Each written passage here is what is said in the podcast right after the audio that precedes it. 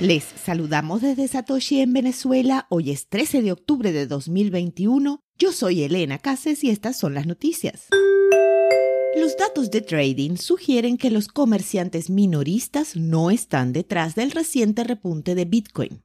Según los datos de la empresa de creación de mercado B2C2, que ha comenzado a distribuir una nueva nota semanal a los clientes con un análisis de trading, en general el mercado ha estado modestamente sesgado para la compra. Para el momento de emitir este resumen, Bitcoin se cotizaba en 56.908 dólares por criptomoneda, cerca del 40% en alza desde sus mínimos a finales de septiembre.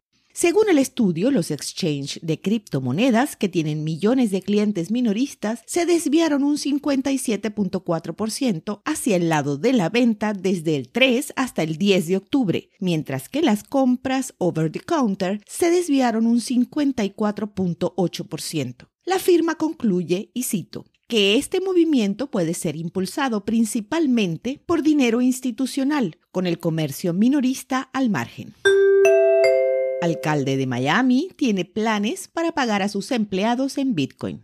La principal prioridad de Miami en este momento es habilitar Bitcoin como una opción de pago para los salarios de los empleados del gobierno y los impuestos y tarifas de los ciudadanos, según el alcalde Francis Suárez en una entrevista con Bloomberg el 12 de octubre. La ciudad emitirá una solicitud formal de propuesta este mes, según Suárez, para ayudar a actualizar el plan del alcalde.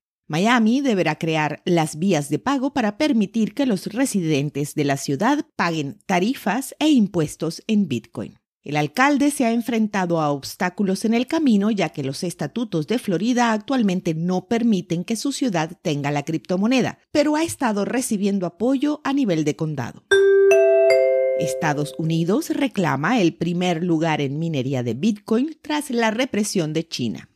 Los últimos datos del Centro de Finanzas Alternativas de Cambridge muestran que Estados Unidos representa el 35.4% del hash rate global a finales de agosto, más del doble del 16.8% a finales de abril. Kazajistán y Rusia siguieron a Estados Unidos con participaciones del 18.1% y el 11% respectivamente, frente a 8.2% y 6.8% de abril, según el Centro de Finanzas Alternativas que forma parte de la Cambridge Youth Business School. La participación de China se ha reducido efectivamente a cero, según el informe, luego de la prohibición impuesta por el gobierno a la criptominería en el país. El dominio de China en la industria minera de Bitcoin alcanzó su punto máximo de más del 75% en septiembre de 2019. La tendencia inmediata sugiere que no habrá un jugador dominante.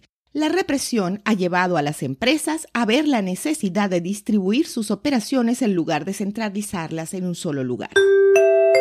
Stripe vuelve cuando Bitcoin ya ha rebotado de 500 a 50 mil dólares. Stripe, el procesador de pagos que facilita el pago a empresas desde Amazon hasta Instacart, está contratando a cuatro ingenieros para formar la base de un nuevo equipo de criptomonedas. Los puestos de trabajo reportados por Coindesk mencionan la adopción temprana de la criptomoneda por parte de la compañía cuando, en 2014, se convirtió en la primera compañía de pagos importantes en trabajar por la aceptación de Bitcoin. Lo que las publicaciones no dicen es qué criptomonedas Stripe piensa integrar o incluso si Bitcoin será una de ellas.